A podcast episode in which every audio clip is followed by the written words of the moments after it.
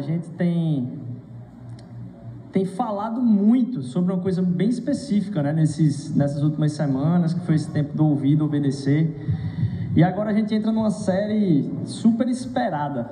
Assim, as pessoas estão estão há, há um bom tempo às vezes dizendo: "Rodrigo, lembra daquele filme? Fala daquele filme." Ou então desafiando: "Eu duvido você falar sobre sobre esse filme." Aí me levaram para Deadpool 2 e disseram: "Eu duvido fazer uma pregação sobre Deadpool 2. E eu fui assistir o filme e disse, rapaz, não é que dava umas duas ou três pregações? E aí, é um tempo de um sonho muito grande a gente trabalhar sobre isso. E aí você pode estar se falando, poxa, mas a gente não, não devia estar falando sobre, sobre a Bíblia, sobre a palavra de Deus. Ah, e a nossa intenção não é tirar o que vocês vão estar aprendendo da palavra de Deus e colocar nesse sentido o, o, o que está na cultura. Pelo contrário, a gente se utilizar daquilo que são as histórias que falam ao nosso coração através da sétima arte, através do cinema, só endossa, aumenta, enfatiza como que a gente vai ouvir aquilo que a gente está vivenciando e tendo contato o resto da semana. Por que então fazer uma série sobre cinema? Para que a gente entenda que não só esse tempo aqui é o tempo que a gente está pensando no Evangelho, mas em tudo que a gente faz, em tudo que a gente ouve, as histórias que a gente admira, as histórias que a gente vivencia, fazem parte de como a gente enxerga o mundo. E a gente poder analisar essas histórias a partir do Evangelho e não restringir a vida religiosa nossa a esse tempo. Dessa forma eu vou poder tanto enaltecer algumas coisas, como também criticar outras. É engraçado, porque eu tenho aqui 40 minutos de palavra. Mas de segunda a sexta, Anitta tem muito tempo no ouvido de vocês. Aquilo que são as novelas é um tempo absurdo que a gente fica ouvindo os outdoors, os comentários de ódio no Facebook, tudo isso é um certo tipo de pregação, porque denota um tipo de visão de mundo, e a gente vai falar muito sobre isso aqui. Se você quiser então ficar depois do culto, a gente vai falar, no, no próximo domingo vai ser com Amor Van Gogh. E aí é um filme bem, é, para quem gosta de, de, de, história, de arte, é, é, muito legal, é muito legal. E o filme ele é todo desenhado.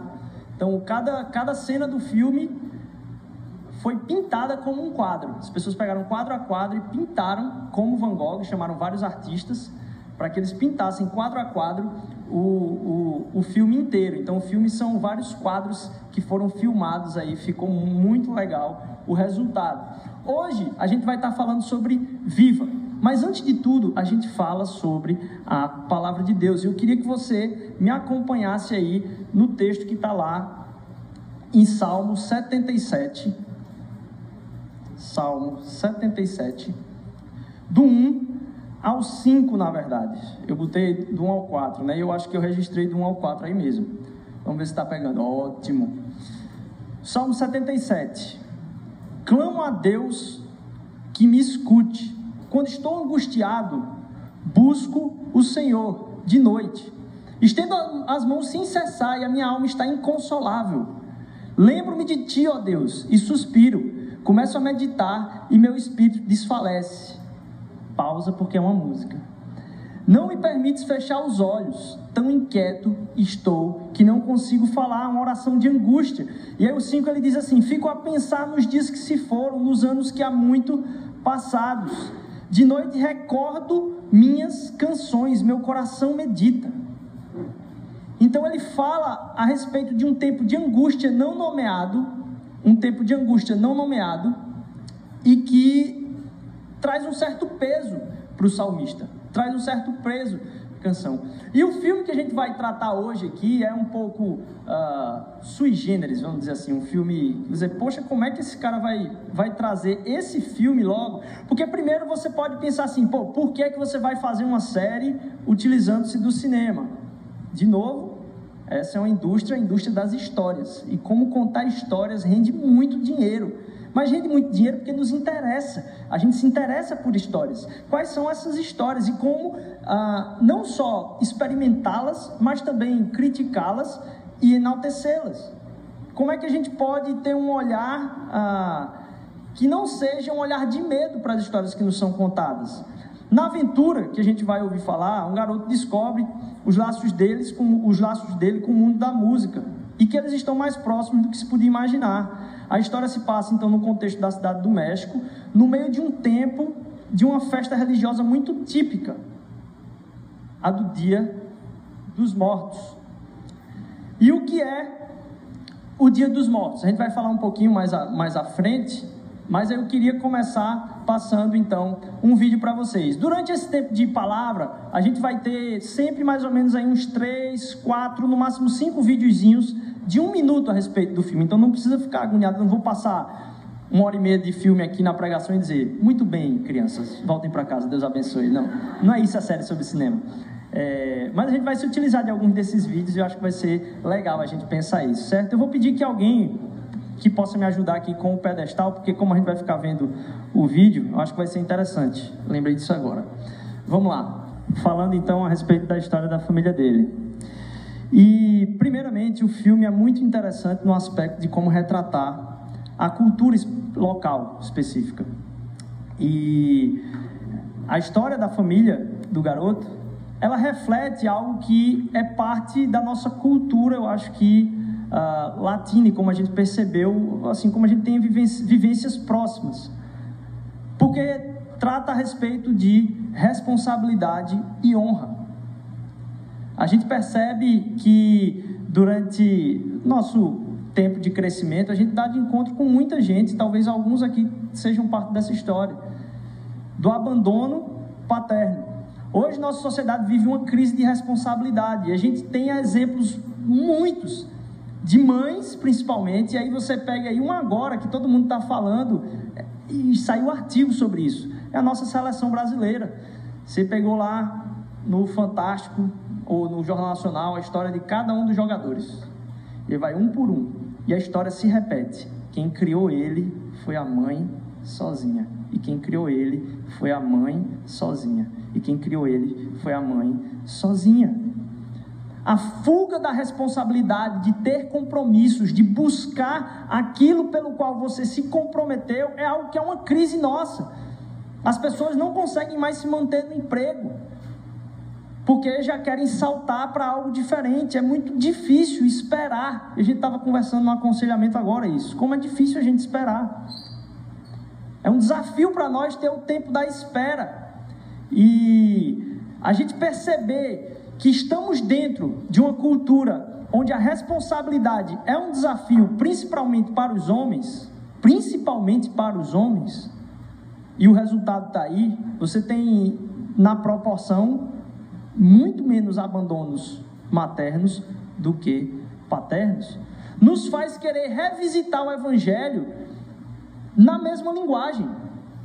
Eu não vou entrar muito nesse tema hoje aqui, lógico, mas eu tenho cada vez mais meditando na palavra de Deus, ouvindo outras pessoas, assistindo a culturas do Evangelho, percebido que o Evangelho ele trata principalmente de dois temas de identidade e de responsabilidade. De onde eu vim e para o que eu fui feito. A minha identidade e a minha missão. O tema da responsabilidade é tão central que ele perpassa a própria linguagem do Cristo Jesus, que veio para alguma coisa e foi fiel até o fim, aquilo pelo qual ele veio, o propósito de vida, o comprometer-se. E eu estava eu ia fazer esse tempo no final da palavra. Eu não sei se vai ser possível. Eu queria usar desse tempo aqui agora, nesse tópico no meio da mensagem, falando a respeito de responsabilidade, como a gente tem na nossa cultura exemplos tanto muito tristes de pessoas que por falta de responsabilidade dos pais, eu não vou usar aí só do pai, têm sofrido. E como o nosso chamado, ele não é de capacidade, ele é um chamado de responsabilidade, de sofrer aquilo pelo qual se deve sofrer. Hoje a gente usa o sofrimento como desculpa, e cada vez mais os pais estão ensinando os filhos que não é necessário sofrer. E isso tem colocado nossa, nosso mundo em um pandemônio. Porque o sofrimento é inerente à condição humana. E a gente entender que o sofrimento faz parte dessa experiência, entender que é, é bom lidar com ele, nos faz ter cada vez mais maturidade e responsabilidade. Voltando. A gente estava falando a respeito desse tempo de meditação que o salmista teve, diante de uma angústia. Ele disse: Eu prefiro, eu tenho que meditar na tua palavra, para que eu consiga dormir à noite. E é interessante porque a palavra meditar está muito ligada a maravilhar-se e com o aspecto musical. E quando a gente coloca, a gente pega palavras e coloca música por trás dessas palavras, parece que atinge muito mais profundamente o nosso coração. Vai como uma flecha certeira no nosso coração. E é interessante como esse filme é sobre música e essa paixão pela música e como a música está envolto na cultura ali, tanto do lado do, da família daquele, daquele garoto e foi ah, tolhida né, por causa dessa, dessa, desse abandono do pai. É, mas como o filme trata dessa, dessa vida de música e o contexto cultural, como as pessoas fizeram a leitura da própria cultura mexicana. E aí eu vou ah, falar um pouquinho então sobre Dia dos Mortos. Aí você diz, poxa, Rodrigo, beleza, fazer uma série sobre cinema, ok. Mas tu tá trazendo aí uma cultura pagã, cara, para falar sobre logo esse filme. O que é que esse cara vai falar sobre o Dia dos Mortos quando o filme todinho se passa no Dia dos Mortos, na cultura mexicana do Dia dos Mortos? Então, primeiro, o que é o Dia dos Mortos? É uma festa religiosa fortíssima e totalmente contrária em cosmovisão, em visão de mundo, aquilo que a gente acredita e aceita a respeito da vida após a morte e a realidade espiritual. Como a gente tem aqui o dia de finados, o dia de finados que acontece, que acontece lá, tem uma proporção muito maior. E acredita-se que não só você vai em respeito aos seus é, entes queridos ali naquele dia de finados no cemitério, como você tem que preparar altares com foto, comidas que ele gostava, roupa que ele gostava, que ele usava muito, então bebidas que ele gostava, talvez até alguma decoração, tudo muito florido, não só em respeito à, à, à vida da pessoa já perdida, como também na intenção e na, no credo de que aquele era um dia onde se era possível do mundo dos mortos haver uma visita espiritual àqueles altares. E aqueles é, entes queridos que já se foram, eles podem aproveitar daquilo que está no altar no, na realidade espiritual. Então, eles no véu espiritual do negócio, eles aproveitam do aspecto espiritual da comida, aproveitam do aspecto espiritual da bebida, se aproveita e diz, rapaz, tu vai falar mesmo disso na igreja? É, como isso pode ser interessante? E pensar nisso é, é muito, muito massa, porque para fazer a série você tem que ler um bocado de coisa, perceber o filme, quem foi que fez, qual a intenção e tal. E é, é impressionante como você vê, é, é, vamos assim, análises super positivas, mas também gente dizendo: não levem seus filhos para assistir isso. Isso aqui é uma coisa que vai contra a palavra de Deus e não sei o quê. E começa a falar: eu, eita, eu vou levar o negócio para no tempo da pregação em cima, em cima dele. A festa do Dia dos Mortos trata a respeito dessa realidade.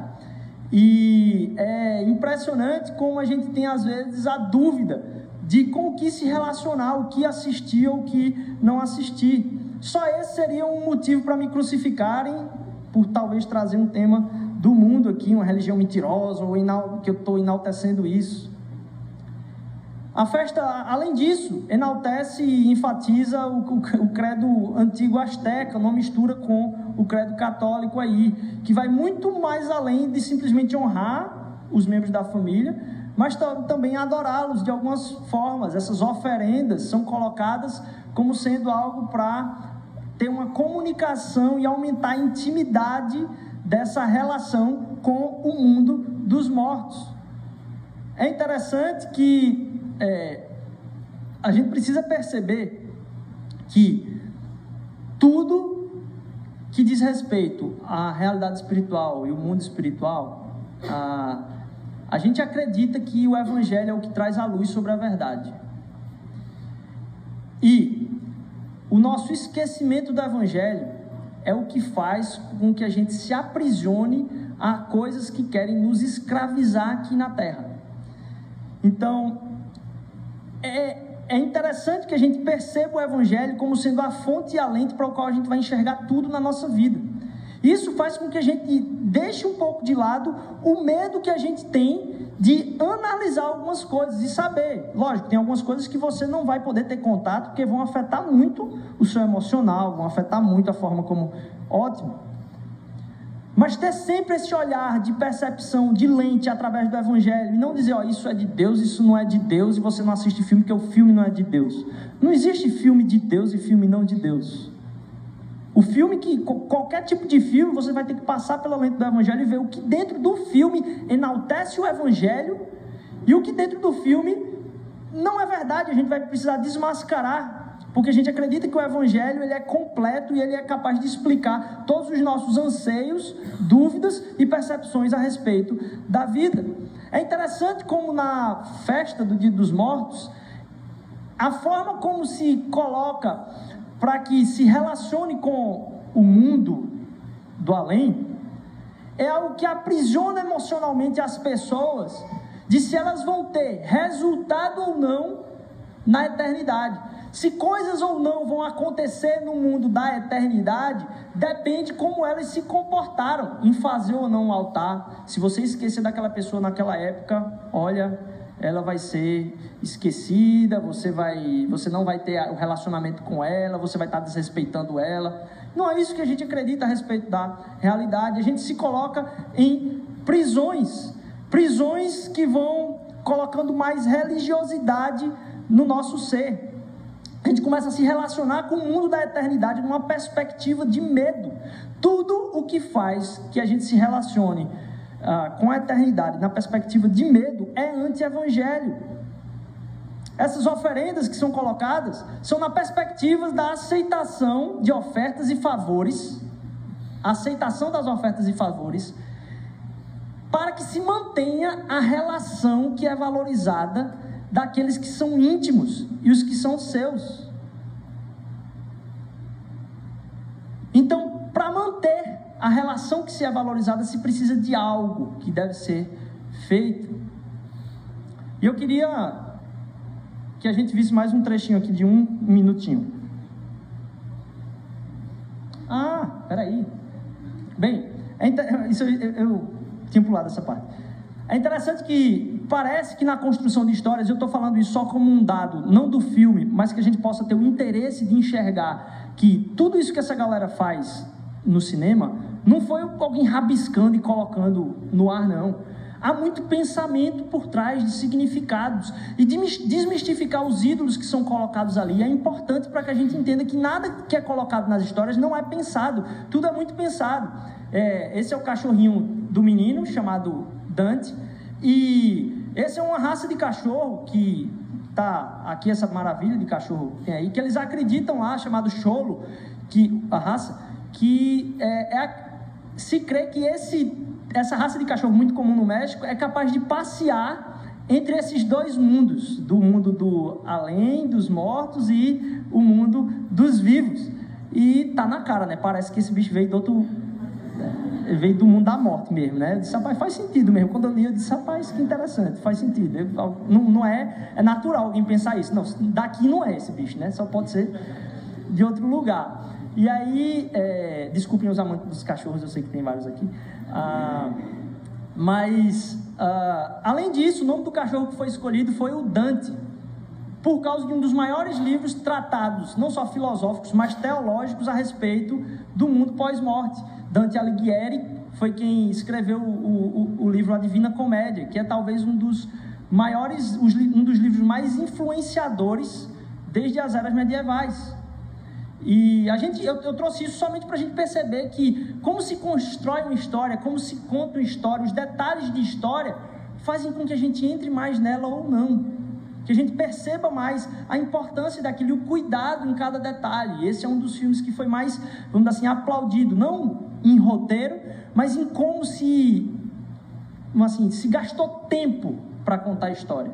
E às vezes a gente quer as coisas muito rápido, a gente vai falar um pouco mais disso aqui. Os criadores passaram três anos no México antes pesquisando todas e várias, ou quer dizer, várias cidades onde acontecia essa festa, para talvez retratar com a maior fidelidade. E o nível de excelência que essa galera trabalha em contar a história deveria pelo menos inspirar a gente a fazer o mesmo, porque o nosso chefe, o nosso patrão, não está nem aqui, é dono de todas as coisas. Ah, ele, ele se torna presente em todos os lugares. Se a gente se comprometer com essa excelência, não só contando histórias a respeito do Evangelho, mas na contação da nossa própria história em testemunho a outras pessoas. A gente vai ver, então, mais um, um trecho de filme aí. Vou pedir que alguém, de novo, me ajude aqui. E aí a gente começa a falar, então, sobre como esses sistemas acabam. Pode deixar aqui, acho que eu vou ficar com ele de ladinho aí, que a gente vai vir e voltar várias vezes. Obrigado.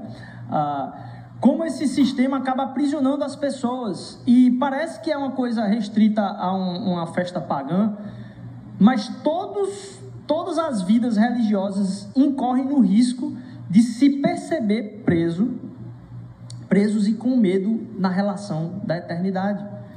Dentro do, dentro do cristianismo, tem muitas pessoas que se relacionam com Deus na mesma perspectiva de ofertas e retorno de ofertas, de relação com Deus a partir do esforço humano e a partir daquilo que vai ser o que se oferta do, do esforço humano. E a gente vai falar um pouco mais, que, mais disso mais à frente, mas entender que Poxa, eu estou falando aqui sobre uma festa pagã.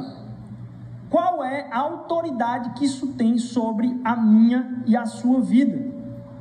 Nenhuma. Qual o peso que dessa realidade tem sobre nós? Nenhum. Não há peso nisso sobre as nossas vidas. Sabe por quê? Porque isso não é a realidade. Isso não é a realidade. Então, como tem tanta gente presa nessas coisas? Inclusive dentro do cristianismo, uma relação de medo com o pai. Porque o diabo, ele não se utiliza de coisas que são esdrúxulamente, que são claramente mentira. O papel da mentira é justamente se parecer com a verdade para poder enganar. Então, você vem para a igreja e acha que ao vir para a igreja e ler uma quantidade de versículos da Bíblia, ou então ser certinho em algo, fazer alguma oferenda a Deus, é o que vai permitir que o seu relacionamento com Deus flua. E esse tipo de vida religiosa, dentro do cristianismo, também é errado. Também não faz parte do próprio Evangelho, porque o Evangelho veio para nos libertar desse tipo de cativeiro, onde a gente está sempre chantageando com Deus. Eu vou dar uma oferta ali. Hoje no culto eu botei oferta, Deus vai abençoar essa semana. Não, eu tenho sido abençoado. Glória a Deus por isso, vou agradecer a Ele. Então, por que a mentira precisa se parecer com a verdade? Cabe ao nosso coração e ao nosso esforço desmentir essas coisas no nosso coração. O que é que tem aprisionado você? O que é que tem mantido você distante de se relacionar com Deus? Achando que precisa fazer algo para se relacionar com Deus.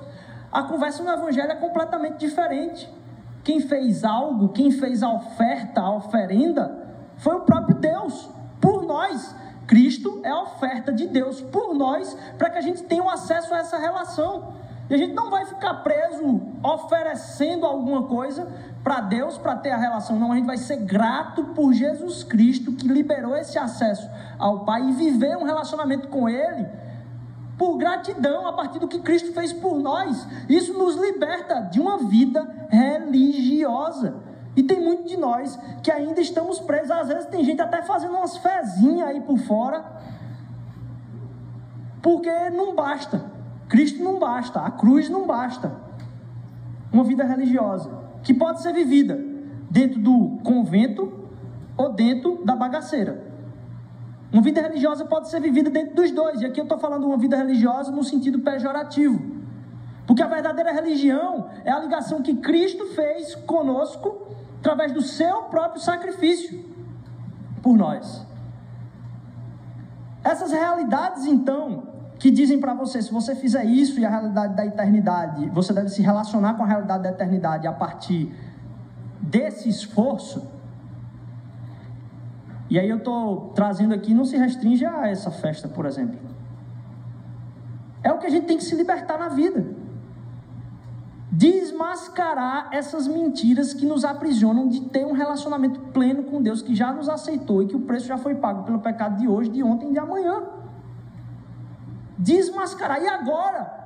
Eu posso olhar uma festa, um filme sobre uma festa pagã e começar a perceber quais são os pontos de contato que alcançam o coração das pessoas.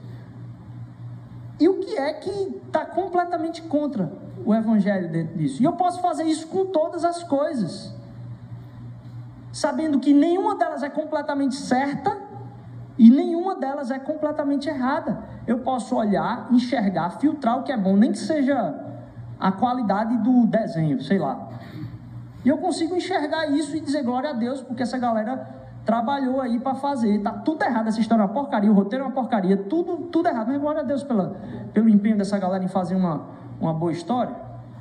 E eu começo a analisar as coisas sem que elas tenham poder sobre a minha vida. Porque por causa disso o mundo evangélico não se relaciona com a cultura com medo, como se a cultura fosse ter alguma influência. Ah, você está trazendo a cultura do mundo para a igreja. Como assim? Igreja não é prédio?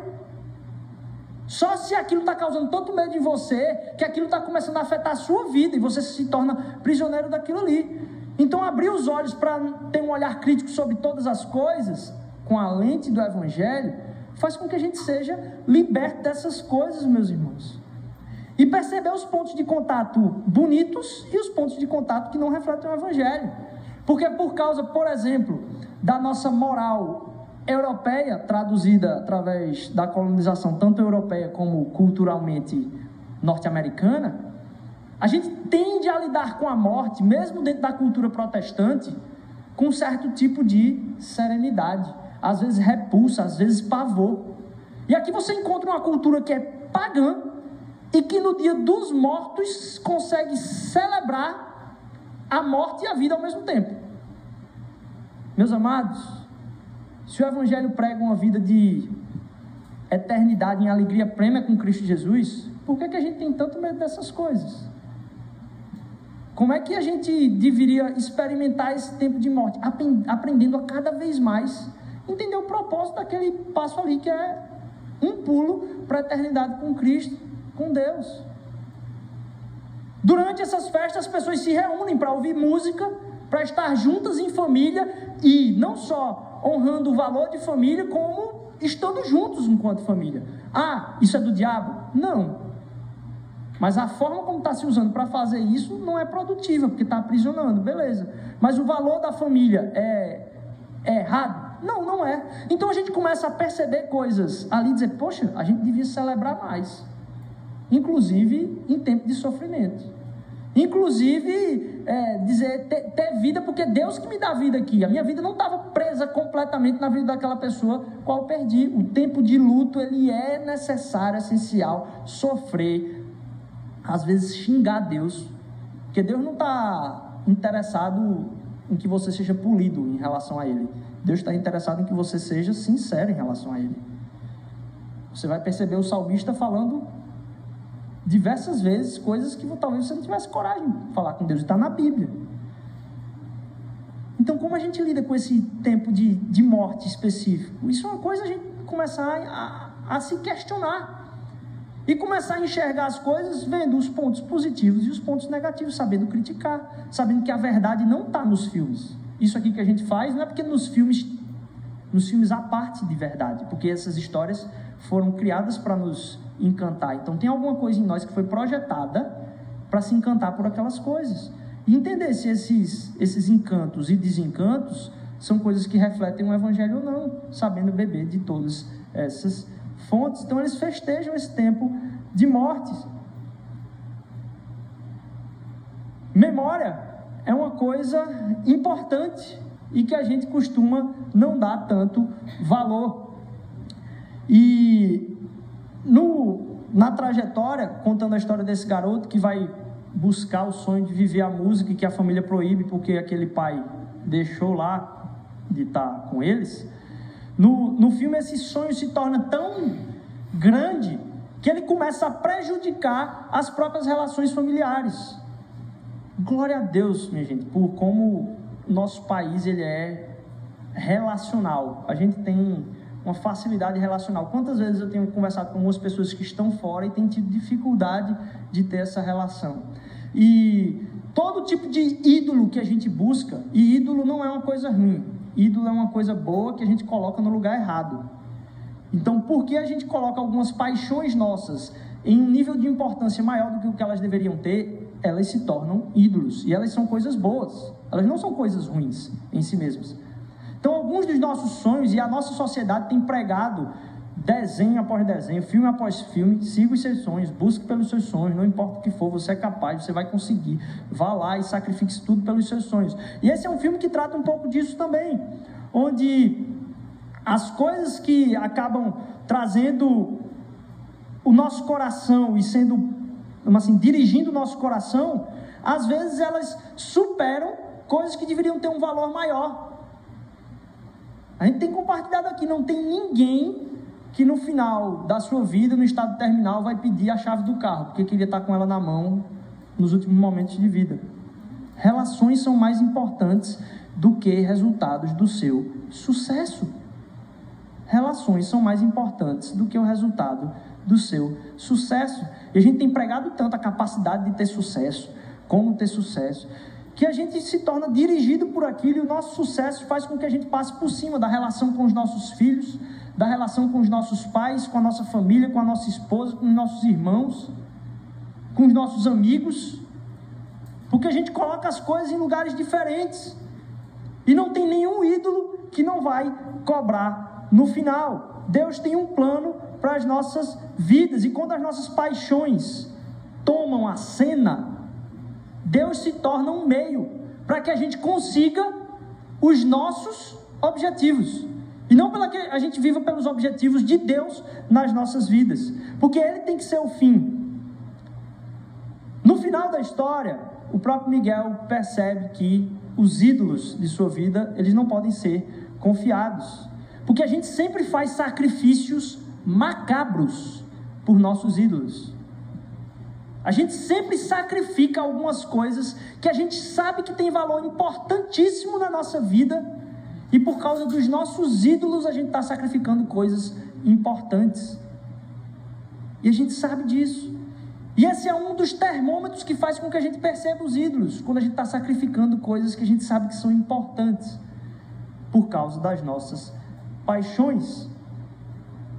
Somente quando os propósitos se tornam maiores que eu mesmo, é que eu começo a entender que o meu caminho é de humildade e não de superação para me mostrar e me comparar com outras pessoas. E a, o caminho dos ídolos acaba sendo um pouco diferente. Eu vou passar mais um trecho aqui. Porque é que ele fala: olha, por que, é que eu tenho que escolher um lado? Eu não queria escolher lado nenhum. E logo em seguida a pergunta é: por que, é que você não escolhe o meu? A gente está sempre querendo que as outras pessoas escolham o nosso lado para alcançar os nossos objetivos e as nossas paixões. E na busca por algumas dessas paixões, a gente acaba se distanciando daquilo de novo, que é importante. E se tem uma coisa sobre o qual esse filme fala, é sobre a importância de lembrar-se. A importância da lembrança. Num mundo que é vapt-vupt, onde a gente está o tempo todo correndo, lembranças são importantes. Mas não só lembrança, lembrança e esquecimento. As coisas que a gente esquece são importantes, no sentido de que a gente tem que entender o que é preciso esquecer e a gente tem que entender o que é preciso lembrar-se. A gente tenta viver o tempo todo no agora e no que está acontecendo nesse momento. A quantidade de informação e notícias que acontecem durante uma semana, você não sabe aquela bomba de notícia que aconteceu se foi anteontem ou se foi semana passada, pela quantidade de informação que você recebe. A gente tende a não ter mais o aspecto da lembrança. É tanto que poucos de nós imprimem fotos e ficam revisitando as fotos e fazendo lembrança das memórias daquelas viagens. Poucos de nós fazem isso hoje. E mais do que isso, pelo contrário, a gente acaba olhando as fotos de outras pessoas para se comparar a vida das outras pessoas com a nossa vida. E a gente nem lembra do que Deus fez na nossa vida. E se aquele, naquele trecho, ele falando da lembrança daqueles que se foram, e trata isso como uma morte final, a segunda morte aí. Ah, pessoas que não são lembradas têm essa morte. E eu estava pensando, quando estava assistindo esse, esse, filme, do que, que a gente precisa se lembrar. E a centralidade do Evangelho naquilo que a gente precisa se lembrar. A importância da lembrança, e aí como um tema daquilo que a gente vem falando aqui, da meditação, de não só ler, de não só ouvir a Deus, mas de ruminar aquilo, de meditar sobre aquilo, de parar, de entender, poxa, eu preciso me lembrar disso o tempo todo. A gente vem para cá no domingo, não é para que eu fale uma coisa nova para vocês aqui. Tudo isso que eu estou falando para vocês, vocês já sabem. A gente vem para cá para ser lembrado daquilo que é importante, em conjunto. Os nossos pequenos grupos, eles servem não para trazer algo de novo, mas para a gente ser forçado a lembrar da importância relacional e de ter pessoas com quem caminhar o tempo todo a importância da lembrança, de revisitar esses conceitos. Pregações novas, elas são, em suma, uma tentativa de acertar, de lembrar a coisa certa a todo mundo. A trazer o valor correto a ser lembrado e guardado no coração. E eu pensando nessa perspectiva do, das pessoas que estão no mundo dos vivos, lembrarem-se do mundo das pessoas que estão no mundo dos mortos, e se elas não lembrarem, as pessoas vão ser esquecidas. Eu estava pensando a respeito do Evangelho e da morte de Cristo por nós. E a, a morte de Cristo, Deus que está fora do espaço e do tempo, para além daquilo que a gente consegue compreender na eternidade de todas as coisas, ele se fez carne, entrou nessa dimensão, sofreu o máximo que alguém podia sofrer fisicamente e emocionalmente, porque ele perdeu o contato com o Pai na cruz, por mim por você. Isso vai continuar sendo verdade, isso vai continuar sendo vivo, quer você esqueça ou não. Eu esquecendo ou não dessa realidade, eu contrariando ou não essa realidade, isto é a realidade a respeito do universo. E o universo se explica pelo amor de Deus. Essa é a realidade última. Você esqueceu, esqueceu ou não disso no seu dia a dia? não vai mudar essa realidade. Se eu sofro por esquecer essa realidade, não vai mudar essa realidade. Eu tenho falado aqui também, o maior argumento, talvez mais apelativo contra o cristianismo, é a respeito da vida dos próprios cristãos. A hipocrisia dos cristãos é o maior argumento contra o cristianismo. Mas se a gente enxergar a, transformações profundas que aconteceram a partir da fé. A gente pode pegar o exemplo de, de, de Martin Luther King, que na luta por direitos iguais, direito de tratar todas as pessoas como pessoas e humanas, você tinha uma sociedade evangélica que estava sendo ignorante, hipócrita sobre tudo que é de sofrimento que estava acontecendo naquele momento. E uma sociedade que dizia acreditar em Deus e mais acreditar no Evangelho e na cruz de Cristo. O caminho de Martin Luther King não foi dizer esse evangelho é mentira, esse evangelho é errado, porque está vendo o que as pessoas que falam dele estão fazendo. Não. Por saber que era verdade, Martin Luther King disse: Eu preciso viver mais isso, e eu vou criticar essas pessoas para que elas possam viver mais isso que elas estão falando que vivem a ponto de causar transformação. Então não foi um abandono daquilo que a gente diz verdade, mas encarnar aquilo, viver aquilo mais radicalmente que causou transformação a partir da vida de Martin Luther King, inclusive criticando aqueles que diziam ter fé pelo objeto da própria fé. E se tem alguém aqui, por exemplo, que ainda não se converteu, que não acredita em Deus, ou que ainda está maturando a respeito da fé nesse aspecto, eu não, não é que eu desafio você, mas eu te convido mesmo, eu te convido a criticar as pessoas que dizem ser cristãs com base naquilo que elas dizem que acreditam. Faça isso, por favor. As pessoas precisam ser criticadas pelo evangelho que dizem que seguem. E o nosso Brasil precisa disso também. E para fazer isso não precisa ser cristão ou seguidor de Jesus Cristo. Qualquer pessoa pode fazer isso. Eu te convido a fazer isso. Porque é isso que o nosso país precisa, é isso que nossa igreja precisa, é isso que o mundo precisa no mundo de mais justiça. Seguindo aqui, se alguém então diz que o Evangelho, alguém esquece do Evangelho nessa perspectiva de não lembrar-se da verdade, do quanto aquilo influencia o coração. É, para além disso, pode ser que o, Evangelho não vai deixar de existir, mas no seu coração ele pode ser esquecido e ele não se torna mais realidade para que você tenha plenitude na vivência dele. Então, por que você vai esquecendo-se, ou você não vai lembrando da verdade do Evangelho? Ele vai tornando-se esquecido para você. E ele não reflete a plenitude de alegria que pode ser causada no seu coração e na sua vida. Lamentações vai trazer aquele versículo famoso, que é o preferido da minha querida esposa, que é: Eu tenho o desejo, eu quero lembrar, eu quero trazer à memória aquilo que me dá esperança. Eu quero vivenciar no meu coração e na minha memória aquilo que vai me dar esperança. Do que é que a gente precisa se lembrar? Num mundo que está o tempo todo no agora, no entretenimento fácil, naquilo que passa rapidamente, o que, que a gente precisa parar e lembrar mesmo, gastar tempo? Porque muitas vezes, até mesmo no sofrimento, há o entendimento de que o cristianismo pula os sofrimentos como se o cristianismo permitisse que as pessoas não sofressem. Não. O cristianismo faz com que a gente enxergue propósito no sofrimento, que a gente aprenda a crescer com o sofrimento, que a gente aprenda a passar o sofrimento como parte da vida que Cristo quer trazer para nós em maturidade. Que a gente entenda que isso é parte da vivência do Evangelho.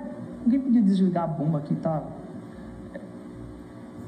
A vivência do Evangelho sendo trazida para a nossa vida e não esquecida para que a gente possa tomar proveito disso.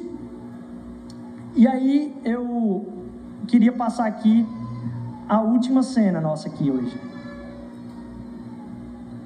Antes de passar essa última cena, lembrar a gente nessa perspectiva do Evangelho que o Evangelho então ele não é o ABC, e a gente tem falado isso. O Evangelho não é o ABC da vida cristã. O Evangelho é tudo, como Timothy Keller fala, ele é o de A a Z. Ele passa por tudo na nossa vida e lembrado do sacrifício de Cristo Jesus por nós o tempo inteiro é o que vai perdurar toda a nossa caminhada cristã. Ele não é simplesmente o início do, de seguir Cristo, ele é tudo. Ele é seguir Cristo em toda a nossa jornada. A gente falou que o tema principal aqui é esquecimentos e lembranças. É impressionante como Diferentemente da maior parte das histórias hoje que se contam a respeito dessa busca por sucesso, é interessante isso no filme. Que ele é uma jornada de percepção do que é mais importante. E a gente enxergar que todas as experiências que a gente tem, que causam impacto no nosso coração, fazem com que as coisas pelas quais a gente dá graças a Deus e a gente se torna feliz por isso, elas tendem a apontar para o próprio Cristo foi o que me fez perceber, primeira coisa. Quando eu estava vendo esse, esse trecho, e olha, eu, eu revendo ele, eu chorei, ó. Pensa num cara mole. É, minha esposa me chama de ogro, mas às vezes eu dou uma, uma fugida desse, dessa brutalidade aí. É, mas percebendo esse pai cantar para a filha, ah, eu fiquei imaginando o próprio Cristo Jesus em seu sofrimento, cantando para nós, e o próprio Deus como Pai nosso, na relação conosco. E toda essa relação de amor que a gente experimenta aqui na terra, ela aponta para uma relação de realidade eterna muito maior que ela, de bênção que é Cristo Jesus. E eu não estou fazendo uma forçação de barra aqui, não. A verdade que a gente acredita diz respeito que as nossas experiências aqui apontam para uma realidade muito mais bela. E todas elas fazem com que a gente possa dar glórias a Deus por todas essas experimentações. E enxergar o amor de um pai por um filho me faz lembrar do amor de Deus por mim, que é muito maior do que qualquer amor. Me faz enxergar que na relação comigo ele sofreu todas as coisas para que eu pudesse viver em plenitude. Enxergar as coisas belas, e aí no nosso dia a dia, quando tem uma coisa bela, eu consegui dar glórias a Deus por aquilo. Porque saber que aquilo ali representa uma realidade que aponta para uma relação muito maior minha com Deus. E saber que nas lembranças, entender o que é que eu vou lembrar. E eu volto para o ponto que eu estava falando aqui. o filme é uma jornada. Durante várias cenas, é, essas pessoas que buscavam o sucesso diziam que a coisa é o mundo, eu tenho que ganhar o mundo. O meu mundo, ou minha família, é o mundo. E se em diversas histórias que são contadas, essa busca por sucesso faz com que o final seja o sucesso total daquela pessoa, no filme, o que acontece é, nessa jornada por buscar esse sucesso maior, que acaba colocando outras coisas na frente do que realmente importa, que, é, que são relações, faz com que no, no final se perceba que toda aquela busca não fazia sentido, porque haviam coisas que são mais importantes, que é a própria família. Os sacrifícios pelas coisas importantes precisam ser lembrados o tempo inteiro. E lembrar daquilo que nos dirige, que é o o próprio amor, o próprio uh, uh, sacrifício do Cristo Jesus por nós, é o que devia estar sendo lembrado no nosso coração.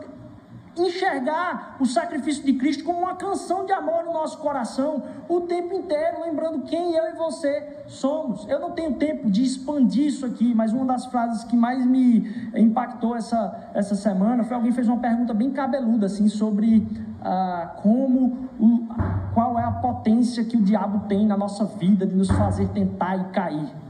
E a resposta da pessoa muito sábia lá foi disse assim: a coisa mais espiritual de guerra que existe nas nossas vidas é a gente lembrar no que que a gente acredita que é a nossa identidade e no que é o nosso propósito. A coisa que você acredita sobre você mesmo e sobre o amor de Deus pela sua vida é a coisa mais espiritual de guerra que está acontecendo. Então, as falhas, as quedas, as depressões, as, a, no sentido espiritual, não no sentido psicológico, lógico, as tristezas profundas, tudo isso é um reflexo do esquecimento da verdade última a respeito de quem você é, amado por Cristo Jesus, o Pai de amor que veio te resgatar, morreu por você e sofreu por você, e que a sua relação com Ele não está baseada na oferta que é sua para Ele, mas a oferta que é dele para você, e você lembrar-se disso, é o que vai fazer com que as barreiras espirituais e as prisões espirituais e as realidades que são pagãs caiam por terra, porque essa é a realidade última. Quando você estiver em crise, você vai dizer: Deus me chamou de filho. Não foi você que primeiramente chamou ele de pai. Foi através de Cristo Jesus que ele lhe chamou de filho, e por causa disso você pode chamar ele de pai amoroso. E não importa qual a realidade da sua família. Porque, poxa, é muito bonito eu falar isso aqui. E talvez tenha muita gente que não tenha esse, tido esse tipo de relacionamento com o pai e com a mãe. Mas a gente dá glórias a Deus porque Deus derrama na nossa vida algo que ultrapassa isso. Como é bom poder contar com uma família enquanto igreja. Como é bom poder se relacionar com um pai que, independentemente, como o próprio Deus falou, pode ser que uma mãe se esqueça do filho, mas eu não me esquecerei. E eu preciso ser lembrado disso o tempo todo. Eu preciso ser lembrado disso o tempo todo. E perceber que eu fiquei muito, assim, tenho muita estranheza dizer, poxa, o nome do filme em inglês é Coco. Por que, que o nome do filme em português é Viva? Uma vida em festa, sei lá. A vida é uma festa. E ao perceber essa trajetória, essa jornada de buscar o sucesso, entender de partida que o mundo é minha família e que isso é a coisa mais importante, fez com que as pessoas percebessem que a música que foi cantada fosse composta para que o artista pudesse ganhar o mundo. Quando na realidade, a realidade que estava por trás da composição da música tema e de tudo que é o filme musical, falava a respeito de uma composição, de uma meditação, de uma cantoria, de a expressão do coração, da lembrança e a produção de criatividade a partir dessa lembrança, por aquilo que era mais importante. Então pode parecer um filme com realidades loucas ao redor. Mas o título do filme se chama Coco, que é o motivo mais importante que dirigia a vida das pessoas.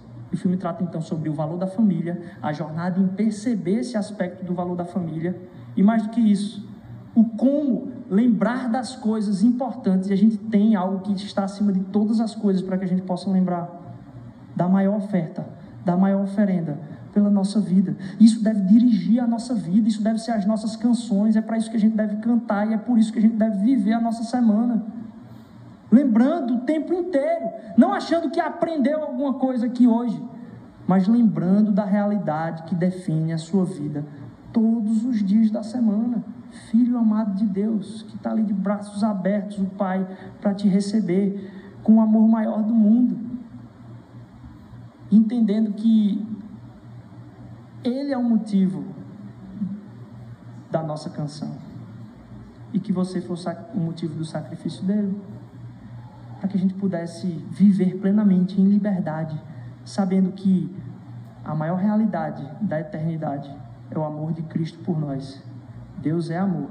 Ele se manifestou em tempo aqui na terra para que você entendêssemos a realidade eterna que a gente vai passar com Ele em amor. Isso desmistifica e me permite dizer: poxa, legal essa história, mas me permite me abraçar com aquilo que é o que me move e o que me dirige, sem me deixar preso, esbaldado no amor de Cristo Jesus, lembrando disso, lembrando disso, lembrando disso, lembrando disso. O Evangelho não é o início da jornada cristã, o Evangelho é a jornada cristã inteira. Cristo é o centro da minha e da sua vida. Quando você for tiver em alguma crise, medite, passe tempo ruminando e lembre do sacrifício de Cristo por você. O que isso significa? Deixar a eternidade, morrer em amor por você, aceitar você em graça, perdoar você hoje, ontem, amanhã, sempre, não levar em conta os seus pecados, sofrer os seus pecados, a punição deles, ser a oferta por você e não você ter que fazer a oferta para ter a relação.